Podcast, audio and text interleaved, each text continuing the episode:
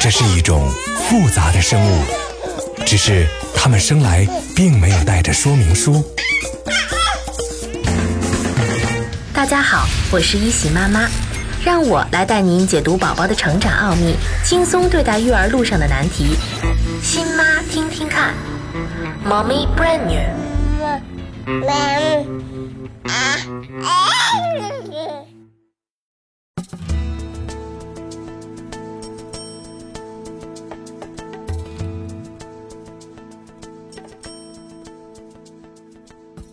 亲爱的妈妈们，你们好吗？漫长的等待终于有了结果，妈咪和宝宝第一次见面了。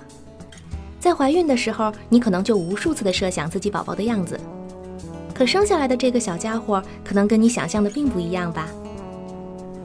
胎儿在子宫里的时候啊，皮肤表面附着着一层胎毛和胎脂，所以刚生下来的宝宝看起来是毛茸茸的。顺产的宝宝呢，经过产道的挤压，头会比较尖。有的时候可能还会形成皮下血肿，叫做产瘤，一般会慢慢吸收。由于在羊水里边泡了十个月，宝宝的面部是浮肿的，眼睛也是肿肿的，闭起来呀就很像一只可爱的流氓兔。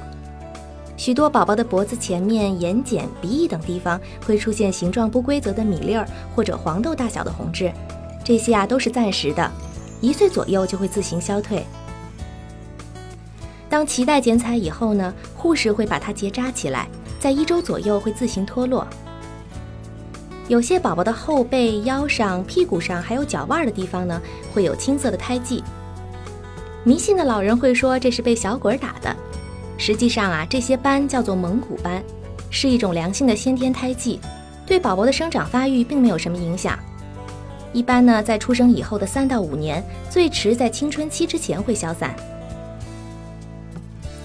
过了几天，你就会发现宝宝的肤色看起来黄黄的，跟病了似的。据统计啊，一半以上的宝宝呢，在出生以后的七十二小时以后会出现生理性黄疸，这是由于呢新生儿的血液中胆红素释放的过多，而肝脏功能又没有发育成熟，没有办法将全部胆红素排出体外，所以呢它们聚集在血液里边，引起了皮肤变黄。这种现象呢，先出现于脸部，还有眼白，进而扩散到身体的其他部位。生理性黄疸属于正常现象，不需要治疗。一般呢，出生以后的七到十天会自然消退。另外呀，多数宝宝在出生以后的几天内会出现脱皮的现象，这也是正常的。因为宝宝出生之前一直都蜷缩在你的子宫里边，所以新生儿在刚出生以后的一段时间呢，胳膊还有双腿还没有完全伸展开，特别是腿，所以看起来有点罗圈儿。妈妈们不必担心，到六个月的时候呢，宝宝的身体就会完全伸展开了。营养充足的宝宝几乎整天都在安睡，有的时候睁开眼睛，但是呢还看不见东西，但他们对声音却很敏感。听见大的声响呢，就会一惊。宝宝已经有了味觉，而且呢，还会使用他的味觉找到妈妈的乳房。除此之外呢，新生儿还会有一些反射，比如说你用力挠宝宝脚心的时候，他的大脚趾会向后弯曲，其他的几个脚趾呢呈扇形张开，这叫做巴宾斯基反射。还有啊，如果把宝宝竖着抱起来。当他用脚趾碰到坚固平面的时候，好像要做迈步或者跳舞的姿势，这叫做跨步反射。如果呢，把东西放在宝宝的舌头上面的时候，他会把舌头吐出来，这叫做挺舌反射。在医院的时候呢，护士会帮助测试宝宝这些反射。宝宝离开了温暖安全的子宫以后，需要一段时间来接受和适应外面的世界。虽然有的时候也会哭一哭，但几乎始终处于睡眠状态。要让新生宝宝更好地适应子宫外面的生活，我们就需要在他睡觉的时候给他裹上襁褓。为什么要给新生儿裹襁褓？什么是惊吓反射？新生儿的睡姿怎样才是正确的？什么是婴儿猝死综合症？为什么新生儿是不需要枕头的？欢迎收听考拉电台《新妈听听看》节目。现在宝宝一周了。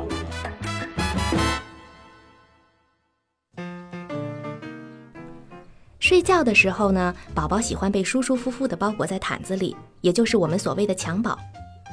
裹上了襁褓，可以帮助宝宝有效地减少惊吓反射。它是宝宝与生俱来的一种条件反射。当他感觉到很大声响的时候呢，或者突然动作的时候，会自动拱起背来，伸开手臂和腿。同时呢，他还会放声大哭。新生儿即使在睡觉的时候也会有这种反应。因此呢，妈妈如果给宝宝裹上襁褓，就能够帮助宝宝受到过度刺激以后平复情绪，他会觉得非常安全，也能防止因为自己的惊吓反射而睡不好。同时呢，新生儿还不能调节好自己的体温，裹上小毯子还能帮助他们保持暖和。通常在出生以前的八周是小宝贝惊吓反射最强烈的时期，几个月以后呢就会逐渐消失了。宝宝的襁褓一般可以选择轻柔透气的小被单儿或者很大的纱布。如果你身边有这样的布，我们现在就可以来试一下。首先呢，你需要把大方巾平铺在地上，成一个菱形，把最上面的一个角折一部分下来，形成一条直边儿。把宝宝放在方巾上面，让他的脖子和折边一般齐，头部呢处于方巾之外。然后把他的左胳膊呈四十五度角放在胸前，让方巾的右脚越过宝宝的胸部，塞在他左侧的身体下面，然后再拉起方巾的底部，盖住他伸出的腿。最后呢，拉住方巾的左脚，越过宝宝的胸部，塞在他右侧的身体底下。这样啊，一个漂亮紧致的蜡烛包就做成了。妈妈们可以多加练习，也可以上网去看看其他打襁褓的方法。这是做父母要掌握的第一件重要基本功。一天二十四小时里边呢，宝宝可能有十六到十七个小时都在睡觉，睡觉的姿势就必然会引起妈妈的关注。妈妈们会很犹豫，因为大人可以仰着睡、爬着睡、侧着睡，可是宝宝怎样睡才是最好的呢？十年以前呀，美国的妈妈会让孩子趴着睡，因为这样睡的好处呢是让宝宝更有安全感。因为啊，胎儿在子宫里的时候是腹部朝内、背部朝外的蜷曲姿势，那这是一种最自然的自我保护姿势。所以呢，宝宝趴着睡更容易睡熟，不容易惊醒，也有助于他们神经系统的发育。另外呢，趴睡还能使宝宝挺胸抬头，锻炼颈部、胸部、背部还有四肢的大肌肉群，促进宝宝肌肉张力的发展。趴睡呢，还能防止因为胃部食物反流而引起的呕吐和窒息，消除胀气。当然了，趴睡还可以睡出好看的小脸儿和后脑勺，看上去很不错吧？但实际上啊，趴睡对新生儿来说危险是很大的。趴着睡容易忽然窒息，也有研究表示呢，趴睡已经被证实为婴儿猝死综合症的主因之一。婴儿猝死综合症是一岁以下婴儿死亡的首要原因，因为呢，大部分猝死发生在宝宝入睡期间，所以呢，也叫做摇篮死。因此，很多育儿书上都主张爸爸妈妈一定要让宝宝平躺着睡，以减少婴儿猝死的风险。直到现在呢，西方医学还都主张新生儿仰着睡。虽然这条建议呢可以挽救无数宝宝的生命，但是专家也发现呀，宝宝头型的不良率增加了五倍。平躺着睡觉可能会让宝宝把头睡扁。宝宝出生的时候头骨是很软的，容易变形，所以呢，如果平躺着时间很多，那他的后脑勺或者头的一侧就很容易扁下去。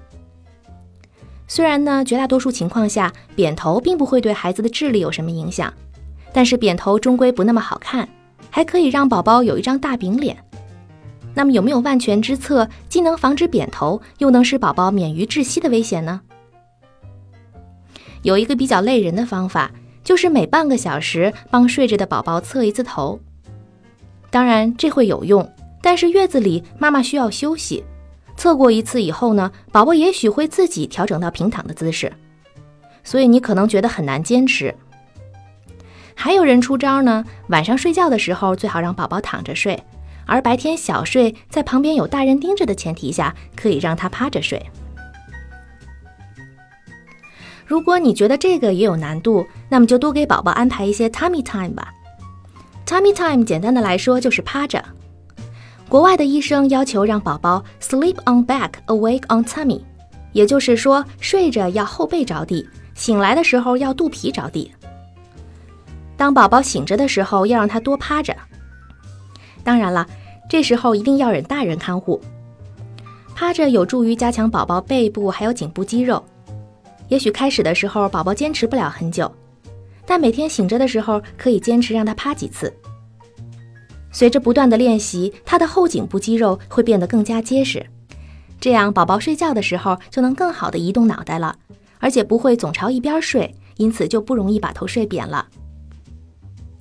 如果你发现宝宝把头睡扁了，最好呢帮他多侧一下头，尽量不要再让扁下去的地方承受更多的压力。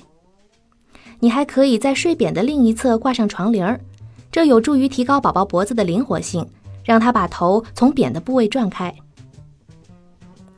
有的妈妈会问到，是否要给小宝宝用枕头？事实上呢，新生儿的脊柱是直的，还没有形成生理弯曲。平躺的时候啊，他们的后背和后脑勺都在同一平面，所以呢，就算没有枕头，也不会造成肌肉紧绷。而且啊，他们的脖子很短，头部被垫高了反而很不舒服，而且还容易形成头颈弯曲，影响新生儿的呼吸和吞咽。如果宝宝再不小心把头埋到枕头里，还容易发生窒息。因此呢，我们并不建议给很小的宝宝使用枕头。如果他很爱出汗，你可以在他的脑袋下面垫一层薄薄的纱布。新生儿宝宝除了睡觉以外，另一件很重要的事情就是吃奶了。上帝赐给女人两个乳房，功能上讲，它只有一个用处，就是喂养你的宝宝。也许全世界的妈妈都知道母乳喂养好，可是究竟它好在哪里呢？为什么要提倡母乳喂养？怎样确保有足够的奶水？为什么初乳对宝宝至关重要？新生儿吃多少算够？为什么宝宝会吐奶？怎样应对吐奶？欢迎收听考拉电台《新妈听听看》节目。现在宝宝一周了。母乳中所含有的免疫活性物质是其他任何动物乳类都无法替代的，它能够增强宝宝的免疫力，保护他免受疾病的侵袭。母乳喂养本身就是一个有菌喂养的过程，它可以促使宝宝肠道内很快的建立起正常的菌群。母乳呢是妈妈提供给宝宝的一种营养最佳、最完美的天然食物。虽然配方奶可以无限的接近母乳的营养配比。但是母乳中的蛋白质比牛奶中的蛋白质更易于同化。母乳含有婴儿所需的蛋白质、脂肪、碳水化合物、矿物质、维生素酶和水等营养成分，而且呢比例最适合宝宝消化吸收，是无法替代的食物。婴儿只有到了三个月以后才能很好的利用牛奶里边的蛋白质，所以呢新妈妈要尽可能在前三个月采用母乳喂养。母乳特别适合宝宝尚未发育成熟的胃肠系统，几乎没有任何浪费。母乳中的蛋白质呢，以营养价值高而且利于消化吸收的乳清蛋白为主。母乳的浓度和成分会随着喂奶的过程不断变化。刚开始呢是稀薄的水状，为宝宝解渴用的，然后会逐渐变成浓稠的乳状，充满了营养物质和热量，是为宝宝解饿的。为了保证宝宝的生长发育需要，母乳的营养成分呢会随着宝宝月龄的增长而不断变化。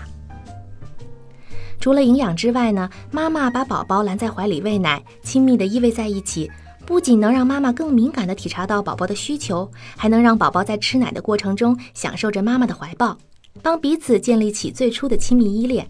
这是任何配方奶都无法替代的。另一方面呢，母乳喂养可以帮助产后的妈妈更快恢复。婴儿的吸吮可以刺激子宫的回缩，也可以帮助妈妈降低患卵巢癌、乳腺癌的风险。美国研究发现呢，六个月以上的母乳喂养还可以帮助妈妈预防糖尿病。另外呢，母乳每天会消耗五百千卡的热量，这有助于哺乳妈妈减轻体重、恢复身材。从便利程度上讲，进行母乳喂养你不需要任何设备。衣服一解，宝宝一抱就可以了，不用再花钱买奶粉和装备，不需要担心安全问题，不用消毒奶具，不用加热，不用冷藏，这些都比喂配方奶来的省事儿的多呢。为了配合宝宝的需要，你的身体会产生泌乳激素，乳汁呢会从灰白透明的初乳逐渐变成白色的乳汁。同时，宝宝与生俱来的一种寻根反射会帮助他找到你的乳房，并且学会如何吮吸。宝宝吃奶的时候，泌乳激素会让你分泌更多的乳汁，以满足他的需要。要让自己的乳汁分泌顺利，你需要在刚生完宝宝以后的半个小时之内尽快开奶。分娩后，妈妈体内的雌激素和孕激素水平骤降，这时候刺激脑垂体分泌泌乳激素，能促进奶水分泌。有研究表示呢，婴儿出生以后的半小时之内，觅食反射最为强烈，以后会逐渐减弱，二十四小时以后又开始恢复。垂体如果得不到刺激，泌乳素就不会分泌，时间长了，即使婴儿再吮吸乳头，垂体也就没有反应，或者奶量很少了。有些母亲很想给孩子喂奶，但是就是因为开奶太晚，以致回了奶，想喂也喂不成，这是非常可惜的。刚开始呢，你的乳汁量可能会非常少，颜色还有点透明或者浅灰，这就是传说中的初乳了。初乳被人们称为婴儿的第一次免疫，非常的珍贵。初乳中的免疫物质呢，可以覆盖新生儿还没有成熟的肠道表面，阻止细菌、病毒的附着。它不但能够满足新生儿生长发育的所有需要，而且呢，有助于宝宝的肠蠕动，还有胎便的排出，并且减少黄疸的发生。新妈妈要尽可能让宝宝多吃一些初乳。第一天呢，你需要全天候的喂宝宝，每边乳房各喂五分钟。初乳非常的粘稠，就像从针眼里边挤蜂蜜一样，这对于刚出生的宝宝可能会比较费劲儿，他需要用很大的力气来吮吸。所以妈妈们要有足够的耐心，频繁的让宝宝来吸，这很重要。它能够让你的奶水来得更快，乳房的肿胀可能性也就会越低。母乳喂养可以很幸福，也可以很痛苦。乳头皲裂、感染、发炎都是新手妈妈有可能遭遇到的问题。因此呢，正确的哺乳姿势还有吸吮方法，对于宝宝和你来说都非常重要。我们会在下一次的节目中详细介绍正确的哺乳方法。总之呢，你要让宝宝的整个嘴巴都含住你的乳头和乳晕，而不能只叼着乳头，否则喂奶会很痛。当宝宝衔奶姿势正确了，他的鼻子和下颚都应该贴合你的乳房。如果你感觉到乳房会压住宝宝的鼻子，可以自己轻轻往下按一点，留点空隙，让他尽情的呼吸。关于每次喂奶的间隔时间呢？有的医院主张三个小时一次，有的说两个小时一次。实际上，对于新生儿，只要他想吃奶的时候就喂给他。宝宝哭了，如果不是尿片脏了，大部分情况是饿了，妈妈们就要按需供应。这么做的好处是能够持续的刺激大脑垂体，帮助身体知道宝宝的需求量，以分泌足够他胃口的乳汁。新生儿往往一天要吃八到十二次奶，甚至会更多。而且宝宝在夜间也是要吃奶的，所以你可能会辛苦一些，牺牲一点睡眠时间。第一周的宝宝喂养不需要担心喂多了，因为你的奶水可能还不会很多，不容易造成喂养过量，所以让宝宝自己决定想吃多少吧。新生儿最初两三天呢会排出胎粪，胎粪很粘稠，呈黑绿色。这是你怀孕期间宝宝肠道里边积累的排泄物，它由胆汁、粘液、肠壁细胞、分泌物和羊水构成。胎粪呢，可能不太容易从宝宝的小屁股上擦干净，但是胎粪的排出就说明宝宝的胃肠系统开始正常工作了。一两天后，当宝宝能够正常吃奶，而且胎粪已经完全排空以后，他的大便就会变成棕绿色的。当开始吃母乳以后，就会变成比较黄的颜色。孩子出生以后的三到五天呢，体重会有所下降，这是正常的。一般的宝宝都会减少一百四到两百四十克，到出生的第十天应该恢复到出生以前的体重。所以呢，妈妈们不用看到宝宝瘦了就惊慌失措。Playtime。对于刚出生的宝宝来说，整个世界都是新的，你可能已经迫不及待的给他准备了很多很多玩具。不过呢，对于新生宝宝来说，虽然他们对光线是时有反应的，但是视力发育并不完全，只能随着眼前的物体看，视野呢也只有四十五度。因此这一周妈妈们不用准备什么复杂的东西，你可以用图案鲜明，比如说黑白颜色相间的卡片，放在距离宝宝眼睛二十到二十五厘米的地方，让他注视，直到宝宝不想看为止。你还可以左右移动，你会发现宝宝的视线也会跟着移动。当然啦，你还可以让宝宝看看其他的玩具，不过一定要记住啊，不要把这些玩具放在宝宝的床边跟他一起睡觉，避免发生窒息或者缠绕的危险。虽然宝宝现在还不会说话，但他会非常喜欢听到你的声音。胎儿在母体里边就有了听的能力，能感受到声音的强弱、高低的变化。他们会随着声音的移动而移动脑袋，还会用眼睛去寻找发出声音的东西。爸爸妈妈经常和宝宝说话，会增加宝宝对你们的熟悉程度，从而建立起最初的信任和安全感。好了，妈妈们，今天的节目就是这样，好好享受初为人母的乐趣吧。我们会随着宝宝发育的不同阶段，为你准备更加全面的育儿知识。